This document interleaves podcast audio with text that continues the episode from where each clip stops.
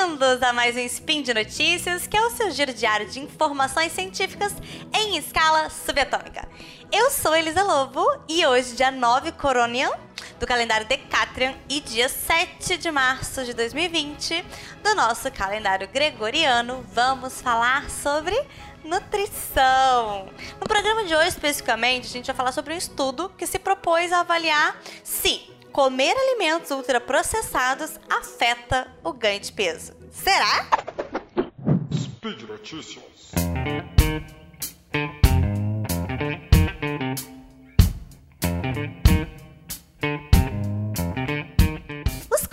Conselhos nutricionais são confusos. Eu sei, gente. Se tratando de comida, é uma confusão, né? Cada hora é uma coisa. Uma das razões para essa confusão acontecer, né, mediante os estudos, é que às vezes, o autorrelato das pessoas que estão participando ali do estudo sobre as suas refeições, sobre os seus hábitos alimentares, podem ser um pouco é, mentirosos ou controversos. Elas podem esquecer, por exemplo, né, o que, que ela comeu, ou ela pode mentir sobre isso, e aí isso pode gerar algumas falhas nos estudos, né? Mas, mesmo que essas pessoas soubessem assim de cor tudo que elas comem nas suas refeições, mesmo assim essas informações não seriam suficientes porque o nosso corpo ele reage de forma diferente, né? De acordo com cada alimento. Então não adianta dar o mesmo alimento para duas pessoas diferentes. É aquela coisa, né? Não dá para tratar pessoas diferentes de formas iguais, não é isso? Então, como todo mundo é muito individualizado, pode variar muito essa resposta, essas reações de pessoa para pessoa, tá bom? Isso varia porque tem a individualidade bioquímica da pessoa que tem que ser levada em consideração, as questões de saúde dela, genética, microbiota intestinal por exemplo, né? E muitas outras coisitas mais. Eu achei super interessante a fala do David Ludwig, que é endocrinologista pediátrico lá do Hospital Infantil de Boston. Ele disse assim: o problema é que a pesquisa em nutrição é a ciência de foguetes. Existem potencialmente milhares de nutrientes e fatores diferentes nos alimentos que podem influenciar a nossa biologia ou nossos sentidos enquanto comemos. Eles podem interagir de maneiras imprevisíveis e complicadas. Sim, é isso, querido David. Concordo contigo. Mas, apesar da complexibilidade né, de uma pesquisa sobre dieta, um estudo publicado na Cell Metabolomics, não sei como é que fala, claramente não sou fluente, mas foi publicado lá, ligou a ingestão de alimentos altamente processados ao ganho de peso. Vamos primeiro entender o que é um alimento ultraprocessado, né? E diferenciado do alimento integral. Os alimentos ultraprocessados, eles incluem todo o universo de lanches embalados, biscoitinhos, enlatados, embutidos, ou aqueles congelados pré-fabricados, sabe? Refrigerantes. Eles geralmente contêm vários aditivos, sabores, cores, tudo para melhorar a palatividade, a durabilidade, né, a validade deles. Tem ingredientes processados também a partir de produtos básicos da agricultura, como é o caso de milho, soja, trigo, tudo isso fundido, como se fosse um tipo de experimento químico, né? Já os integrais são aqueles que estão no seu estado mais original, que são minimamente alterados, moram no meu coração, né? Claro, no coração de toda nutricionista. Algumas pesquisas anteriores sugeriram que pessoas que comem alimentos ultraprocessados correm maior risco de obesidade ou câncer. O porquê não está tão claro assim nessas pesquisas, mas eles sugerem que tem algo a ver com o fato de que os alimentos ultraprocessados geralmente contêm mais açúcar, carboidratos, sal, gordura do que o integral, né? Isso não é nenhuma novidade, né? Pra gente, nem nós nutricionistas, nem pra, pro mundo aí fora. As pessoas já sabem disso. O fisiologista Kelvin Hall e os seus colegas conduziram então esse estudo, né, que é um experimento que foi altamente controlado, apesar do baixo número de pessoas, é, são 20 pessoas, 10 homens e 10 mulheres. Eles ficaram no local, né, durante todo o processo do estudo, que foi no campus do Instituto Nacional de Saúde, em Bethesda, Maryland, por quatro semanas.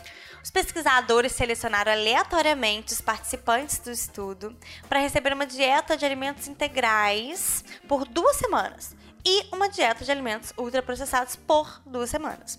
Cada pessoa recebeu a dieta é, alternativa para essas próximas semanas e a equipe projetou essas refeições de forma que, independente de qual dieta que ela estivesse seguindo, cada refeição tivesse a mesma quantidade de caloria, açúcar, gordura, fibra e alguns outros nutrientes que eles conseguiram controlar ali.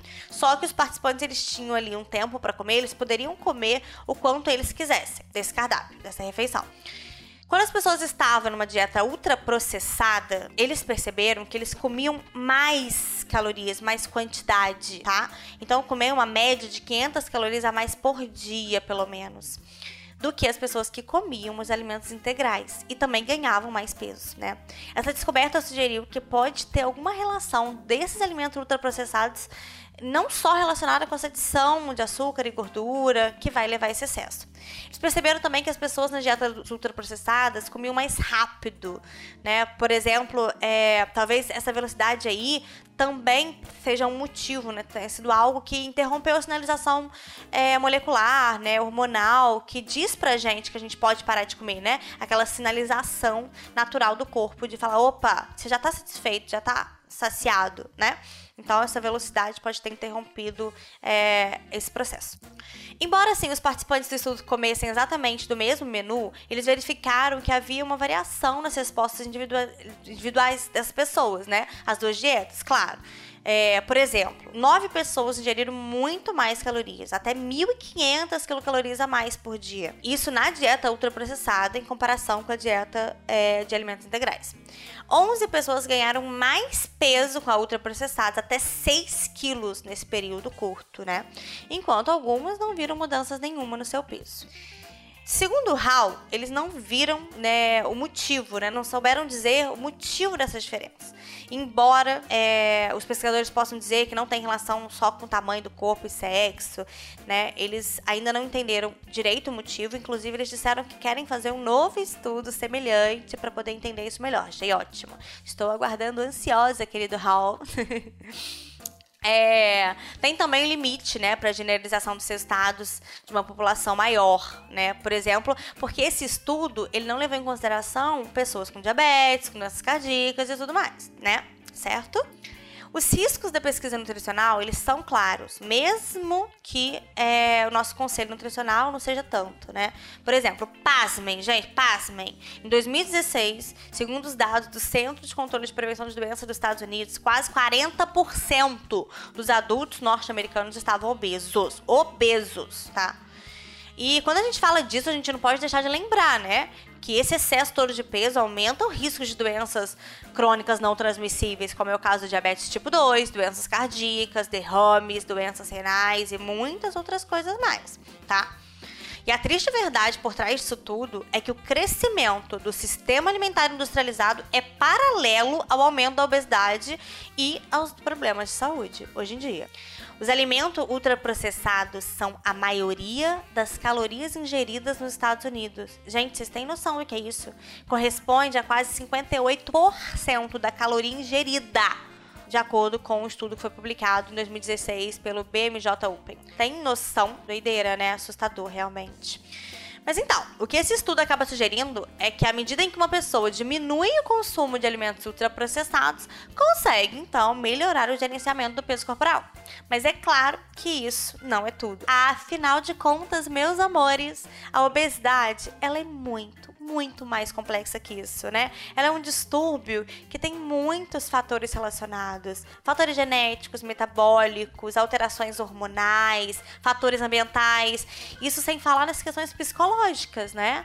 É, comportamento alimentar, é, um padrão econômico, questões sociais, né? A alimentação, gente, ela, ela, ela engloba muita coisa, né? Engloba a cultura da pessoa, tem muita coisa por trás disso. Então, realmente, por isso que é muito difícil difícil a gente generalizar algo, concluir algo com relação ao estudo, é, quando a gente fala de alimentação, né? Mas já foi bem bacana pra gente ver aqui é, o impacto desses ultraprocessados na nossa saúde. É isso, amores meus desse meu Brasil, é isso. Quero lembrar vocês que esse estudo comentado tá aqui no post, né? Pode deixar para mim lá o seu comentário, sua crítica, ou sua declaraçãozinha de amor, seu carinho, vale tudo, tá bom? É, quem quiser pode me acompanhar lá pelo meu Instagram, né? É, apesar de ser um Instagram pessoal, eu posto muita coisa, né? Sempre quando eu leio um estudo diferente, eu posto, eu compartilho algumas dicas, tá bom? É Elisa R. Lobo. Aproveito também para lembrar vocês que esse podcast só acontece por causa da tua ajuda no patronato do SciCast, tanto no Patreon quanto no Padrim. Então faça parte do nosso time. Venha ajudar a ciência a triunfar, ok? É isso. E eu termino aqui sendo um pouco repetitiva, com todo prazer, em dizer comam mais comida de verdade e menos bruxaria, né? Ok? É isso, meus amores. Até a próxima!